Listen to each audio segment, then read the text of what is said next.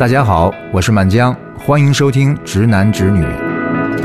Mr. Man，在第几节车厢？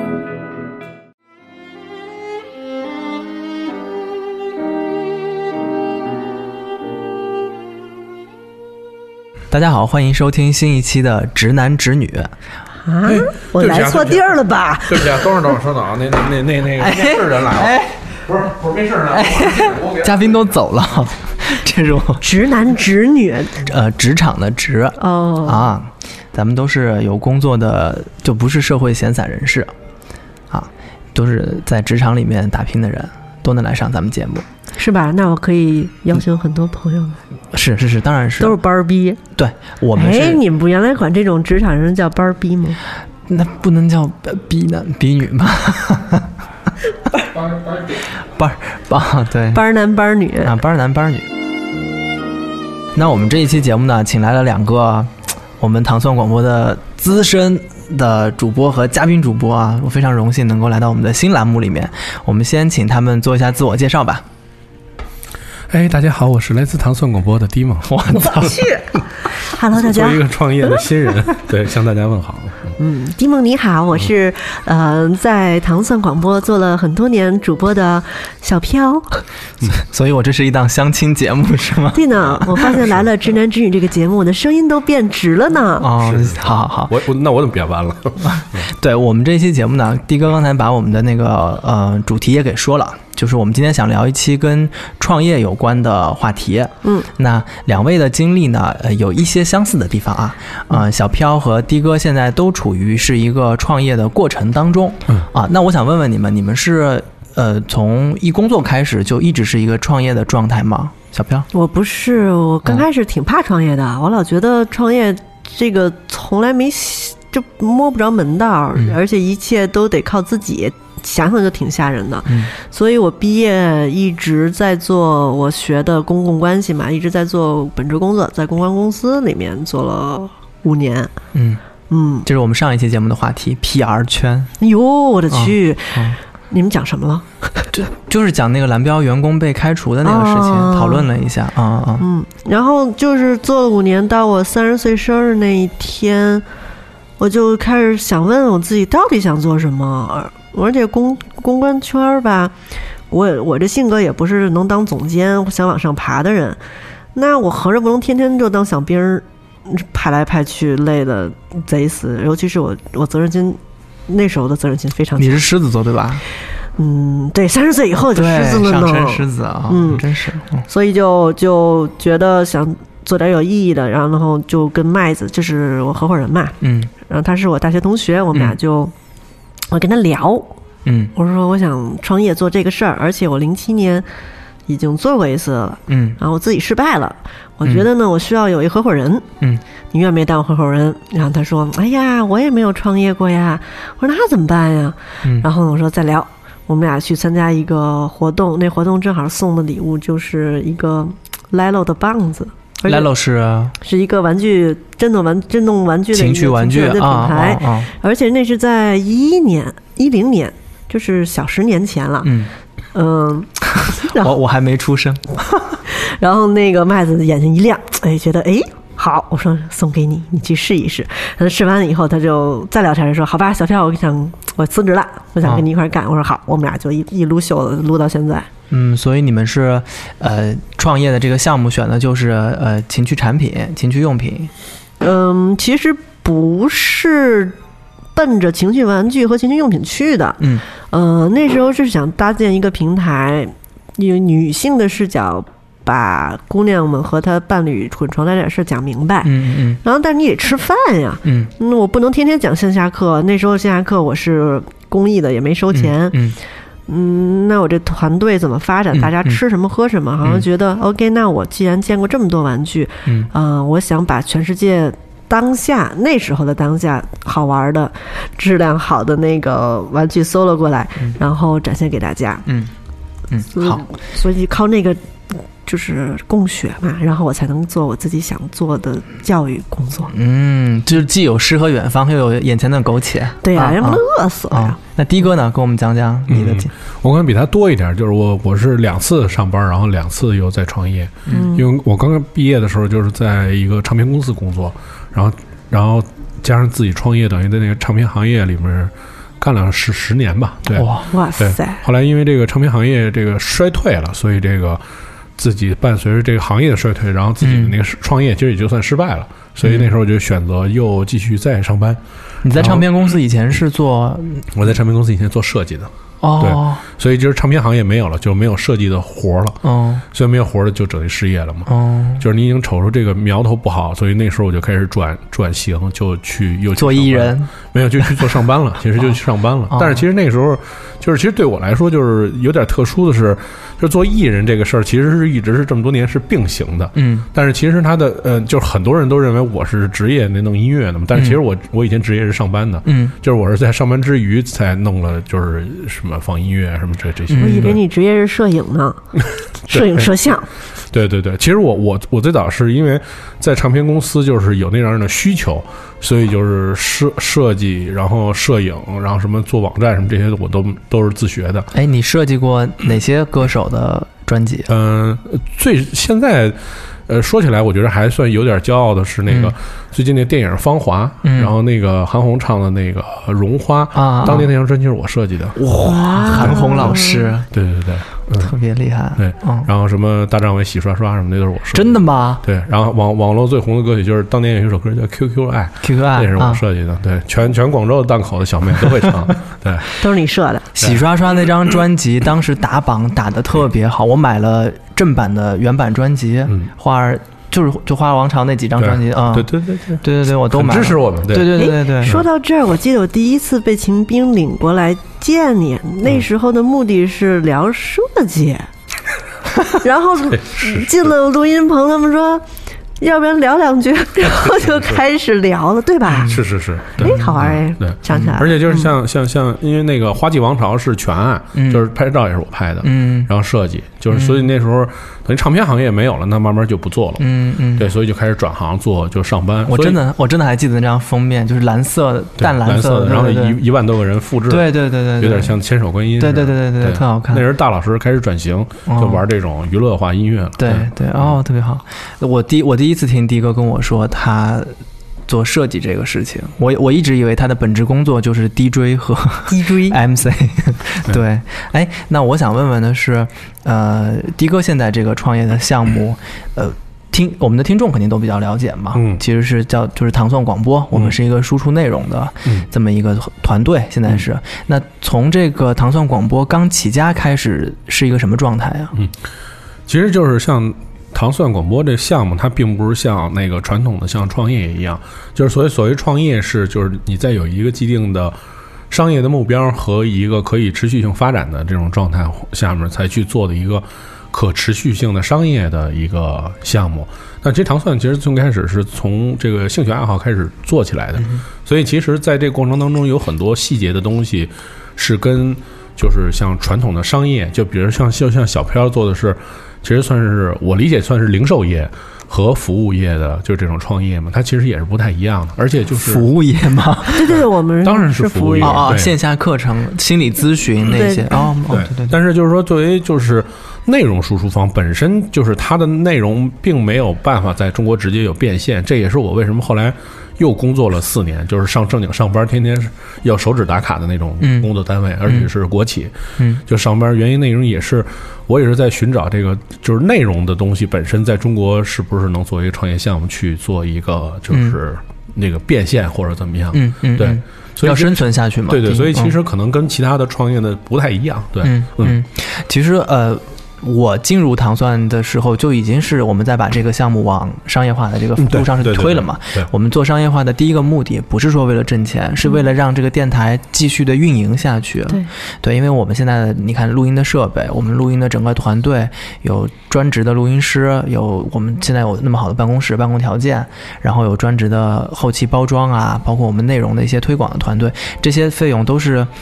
在十年前都是陈哥、的哥或者其他几个老哥哥、老姐姐自己自己存钱做的这件事情。但是如果你要把它继续的发展下去，咱们必须得找对，到一个所以其实我我刚才说到一个重点，就是说，呃，因为我们这是一个其实是一职场节目嘛，嗯。所以我今天也不是以装逼的角度啊，嗯。就是来说这个，这职场人家要说职场的话，所以我觉得最重要说了一个词叫可持续性发展。嗯。就这个东西，如果你没有办法变成可持续性呢，就是全凭燃烧激情和热情，这个事儿是没有办法变成就是创业的，对，嗯只能嗯。只能说是你的兴趣爱好。对对。对，哎，那我想问问你们两位啊，下一个话题就是你们觉得打卡上班和创业有什么你觉得特别不一样的地方？小飘，因为我没怎么打卡上班，就是 PR 哦也这种领域，对。它不用特别严格你要对求时间嘛。但是我觉得你在一个职场内，你需要遵守的是这个公司文化给你带来的一个框架结构。嗯呃，那时候年轻嘛，所以对于框架并不喜欢。我嗯觉得有一些框架会会会影响我的发挥，或者是怎样。嗯而且我个人喜欢在乙方的这种嗯、呃公司 PR 公司或者是这种。公司来工作，因为氛围非常舒服，大家是处在一个同盟战线。嗯在甲方，我发现就是阶级就到后宫了。对，内部斗争比较比较浓一些。嗯嗯，这个我就不喜欢。嗯，嗯所以我不太喜欢职场内的社交氛围。虽说我那时候有很多的好朋友，嗯但是朋友关系，嗯嗯，所以职场，但我又感谢职场这么多年，是让我从一个什么都不懂的一小傻小孩儿，嗯。慢慢练成，呃，媒体你也会。嗯，跟媒体老师们嗯。怎么找新闻点呀，嗯。邀请大家呀，嗯。然后呢，从活动执行这方面巨无虚细，嗯。成长的非常快。嗯嗯嗯，只不过我个人创业嘛，都当老板了，当然是按照自己喜欢的框架和愿景去把公司嗯往那方面打造。我是喜欢这个，是有创造性的。嗯嗯，你有没有觉得就是，呃，有这样的感受啊？就是我在公司，我好歹我的工作量、我的业绩指标有我的领导替我盯着呢，但是我自己创业过后，这些事情都得我自己来给自己设定一个计划和目标。其实嗯这个对自己的要求是完全不一样的。对，那领导原来定的计划和目标，他我觉得是压榨型的。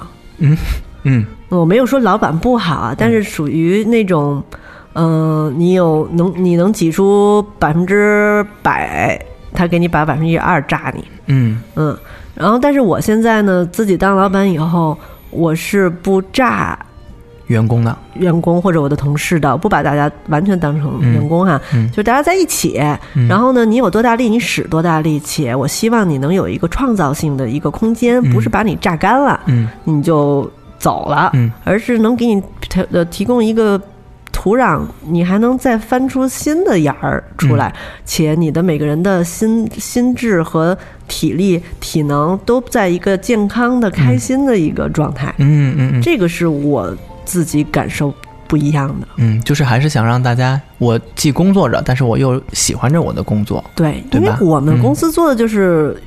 你给活明白那种嗯跟情绪、跟性、跟生活有关的嘛？嗯那这个这样的公司讲愉悦的，你把人炸得干干的，天天加班到那个半夜十点十一点，老板苦逼苦逼的，回去写不了测评。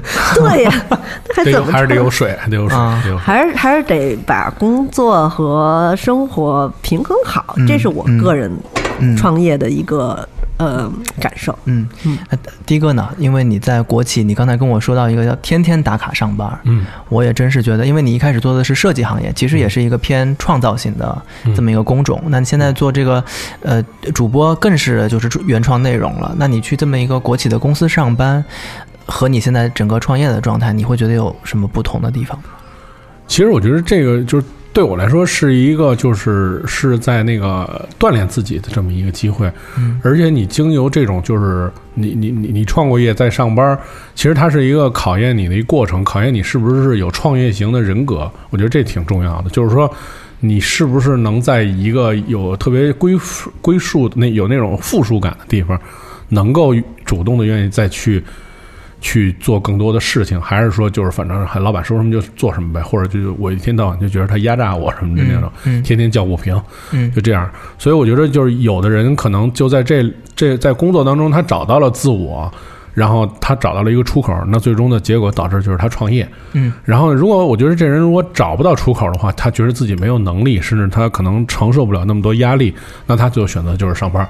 对对对吧？其实我觉得这这这对我来说是就是我在平衡那个，我其实我就一直在看，就是自己到底是在那个是在那个你是是是哪个圈子里面明白要。去做事情，对啊，嗯，嗯就虽然我觉得的哥讲的挺云淡风轻的，但我觉得这是需要非常长的时间，你自己一点一点去体会的。而这个过程是你自由自我肯定又有否定的时候，其实是我觉得是一个比较，算是比较不能算开心，但也不能算是痛苦的成长过程。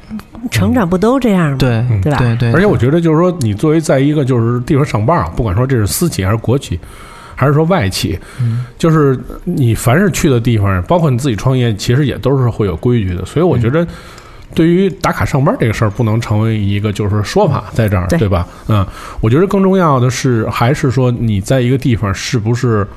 你你觉得这事儿是就跟你活着似的？你觉得是活着有意义，还是觉得就是活着也没什么意思，天天就这么就这么混着也行？就是我我觉得就是一个，呃，如果一个人的心态比较健康的话，他即便是在一个特别严苛的那种状态下，比如好多单位是面部识别嘛，现在嗯。是面部识别打卡的，对对。对，那其实一样，就是能做好自己的工作，对。然后或者甚至还有好多时间业余爱好去听小飘他们的课，寻找自我，嗯。对吧？就是我觉得这其实也是可以的，所以就是其实我觉得还是看人的那种心态，嗯。是不是怎么样的？因为如果你既定认认为就是说上班这件事儿特别痛苦，其实你创业之后你发现更痛苦，苦更痛苦对，因为每个月一一到这个转月的时候，马上就得给员工发工资了。嗯那时候你原来都是进账，现在都是花钱，这更难受。对对对，嗯嗯看自己的性格。对有些人的性格他喜欢做执行，然后呢就嗯他非常细致，嗯那他可能适合去去打工，打工挺好的。嗯嗯，我发现我身边很多朋友他们在公司里面职位也非常好，做得非常得心应手。我觉得在职场要想选择公司对不对自己，就得看公司的基因。嗯老板的基因，整个文化调性对，你在里面舒不舒服？你看，像原来我们的公司，我在公司干四年，呃，早上九点到九点半你可以选，但是不能是晚于九点半上班嘛。然后下午六点钟下班，然后我们公司不鼓励加班，两个小时以上的工作才能申请，嗯而且好多时候不批，嗯就是没有加班费。嗯然后，所以大家都是就是肯定都是按点来。然后六点零一的时候，所有人就全都走了，嗯就是你公司也没有人。嗯，但是在这个公司，你会看到，就是公司就是每年年会的时候发奖的时候，什么五年八年的员工比比皆是，就太多了，就是特别轻松。你想得那个，就是那个耗时间长员工奖，其实挺难的，因为好多人都在这儿待好多年，因为大家觉着在这儿也能体现自己的价值，对然后或者说。我愿意委曲求全，就愿意这么活着，其实他也能过得挺好的。嗯，对对对，哎，呃，我刚才听到就是两个人在探讨这个创业和上班的过程当中，都有提到过，其实不是每个人都适合呃不一样的职位的嘛。嗯那你们在创业的过程当中，小飘呃不是自己一个人创业，对不对？刚才你有提到有合作伙伴。对，我因为我第一次自己创业我就倒闭了。嗯嗯那时候我就发现，光有一腔热情和对市场的把握不够。嗯因为公司再小，它五脏真的是俱全。你又懂财务，就进货、进货怎么编码，嗯乱七八糟那些我都不会。嗯刚开始我只会 marketing 这套东西，嗯、倒闭很是必然的。那也知道自己几斤几两了。然后在零七到一一年之间，我就有我这个创业的心还没死，所以我会因地制宜的去别的公司去学习物流啊、嗯仓储啊、嗯财务这块儿。虽说我不就是完全不着调儿吧，但是该看的也得看两眼吧。嗯对，所以后来一一年创业的时候，我跟麦子还比较互补。嗯刚开始我们两个是性格互补，嗯。现在呢是我们各司其职，也很互补，嗯，而且麦子是个什么样的人？他是一个责任感 爆就是非常强的人，嗯。呃，而且我觉得没有他这么支撑着吧。呃，我的性格是一会儿上一会儿下的，嗯。比较随性，嗯。可能嗯、公司的运营这块儿不是我擅长，嗯我是比较适合开路，但是首页有点差，耐性嗯不喜、不好。嗯但是麦子呢，他很踏实，嗯他是一个坚实的大后方，嗯而且在情绪上也能稳住我，嗯所以我非常感谢能有这样的一个合作伙伴。嗯，我觉得这比谈恋爱找找伴儿还难。对。嗯，麦子还给你找了一个能拴住你的胃的姐姐，对对对给你做川菜。对，我们中午有那个姐姐给我们做好吃的，嗯特别好。嗯嗯哎，你说到这个，就是比找一个伴侣可能还难。其实我是在我忘了，我是看糖蒜的纪录片还是看糖蒜的书的时候，嗯呃，我看到过，好像你们两个就是的哥和斯坦利有在形容这种合作关系的时候，好像类似也说到过，就是。朋友，你比如说朋友做十年了，夫妻做到十几年过后，可能跟之前也会有一些不一样的变化。那听糖蒜的听众可能都知道，哎，我们是两位创始人，联合创始人，嗯斯坦利和蒂蒙。那我想问问，就你们两个人在性格上面，或者是在分工上面，会有一些互补吗？呃，我觉得这应该还算是互补的吧。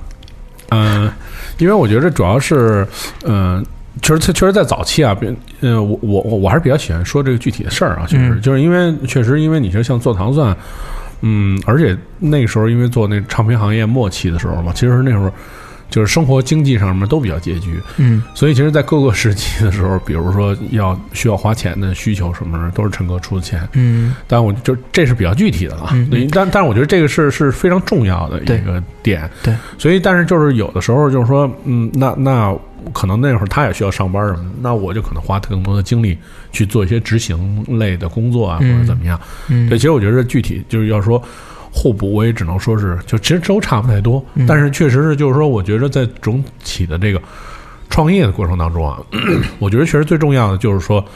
也是，就是你你是单打独斗型，还是说有合作伙伴什么的？这嗯真这个真的挺重要的。嗯嗯，就因为就是事半功倍嘛。其实有的时候是会有事半功倍，甚至说有的人他的、其实他的那个呃他的能力不完整。我觉得像小飘说的那种，我理解就是你的能力并不完整，对，说足以做成一个就是那种呃 one man band 的嘛，就是你一个人全能搞，嗯对吧？嗯所以其实你就是还挺幸运的，找到另外一半，大家能一起合作。就我觉得多数人还是属于这样的。嗯，对，你跟斯坦利是怎么认识的？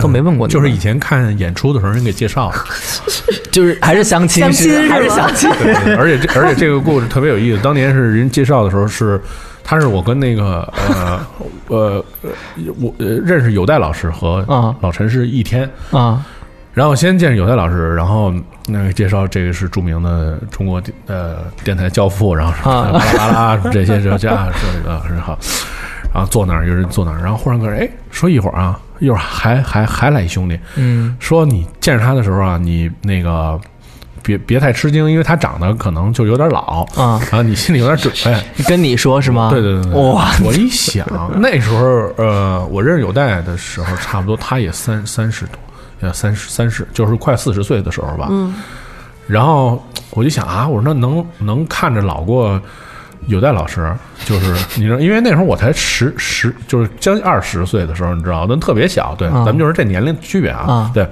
然后来了一看，哦，确实还挺老的，对，然后就这么认识了。斯坦利跟你同同同年是不是他？他比我再大一年啊大一年而已啊我的嗯天但是他一生出来就比别的孩子显得要老，对，转世什么转世？是是是是，但是就是呃，事实证明呢，就是呃，我有一个朋友，然后有十年没见他，然后在十年之后再次见面的时候，我的朋友就是就是基本上是掀桌的状态跟我说啊。说你居然是老陈，我简直不敢相信！十年了，你一点变化都没有，还是当初长得那样。就是啊就是他提前到达了一个 level，你知道啊吗？然后就永葆青春了啊，。我见过他小时候照片，巨恐怖，脸跟现在一模一样，十几岁的时候好。恐怖啊！哦哦，哇，所以现在还是年轻，也可能你有一天全是白发的时候，然后他还那是那德还那样对哦对。哎，那迪哥刚才说的是他跟斯坦利的关系，倒也不是说性格互补，更像是两个人一起支撑着走过来这么的一个伙伴的关系。那对于我们糖蒜自己的人来看啊，我们每年会吃一次年夜饭嘛，嗯，就是我平时我不多说，但是这顿年夜饭只要这两个人没到场，总觉得就是家长没到的感觉。对对对，这种感觉特别好。就是迪哥说他是执行，呃，力特别强。我们的糖蒜的音乐节目是日更，啊，每天都有节目。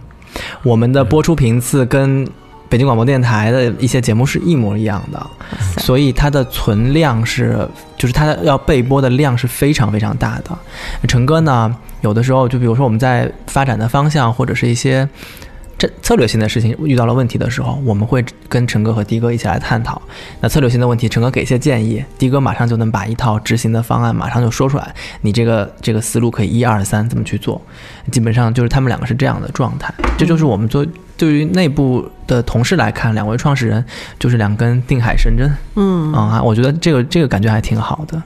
我那我再往下问的话，我就想问问，现在小飘的这个公司，呃，规模有多大呀？大概的一个运营状况？现在我们从两个人，我跟嗯麦子刚开始啊，嗯，已经十个了，马上还会再有一两个。那一个阿姨做饭不够啊。对呀，阿姨又要掀桌子了，一 一个姐姐，她说下次桌子给弄大点儿了。嗯，刚开始我跟麦子两个人也是在探索摸索，那个模式在一一年没人像我们这么做，人就是卖货，哪像我们这么嗯折腾，就是教做教育嘛。人家都说教育市场最傻逼最傻了。嗯，嗯、我们在想，都这么大岁数了，可以给你逼掉，最傻逼。就是我们在等别人教育，给等到我多老啊？那我们现在正年轻，嗯你就做呗，嗯所以就一直做。然后麦子跟我的三观非常合，他也不是以完全的利益为导向的，嗯所以我觉得能走这么长时间也也挺好。就是就是我们喜欢钱，但不是那么贪。太棒了，我们喜欢钱，这就要剪出来做那个 开场。因为我们喜欢钱，但没有那么欲望没那么那么强。嗯嗯嗯，所以呢，嗯，你们还是然后我就可很快乐。以简称我喜欢钱，然后欲望特别强，对对，欲望强强强强强。很快乐。对，就是跟他搭搭班儿，创业这十年一下晃的好快。嗯嗯嗯然后我们俩都各自成长了很多。嗯他在业务上啊，对于渠道那一些，我发现就是以前可能是我瞎瞎指挥着，嗯。那现在他自己党单党的一个很多程度的话。他说的很多话特别有道理，然后呢，我现在在渠道这块儿一点儿插不上话，嗯。所以我只能在知识的海洋里面畅游，且难得的是，他也让我在里面去读，且也没有踢着我，就说你读了这个，你怎么没有转化？嗯。因为他理解很多知识，他不是，我不是复读机，我不是把这本书上的东西给你读出来，这谁都会。那我是需要有一个消化和再创造的一个过程，嗯嗯他也都理解，所以很幸运，我觉得我非常幸运。嗯，能有一个合伙人给你提供一个相对宽松的创作的环境，对，然后提供一个非常平稳的状态。对吧？一个包括他帮你把公司的所有的琐碎的事物都有条不紊的往前推进着，对。你就是不断的储备知识、消化知识，对，然后再二次反哺给你的消费者们，你可真会做总结。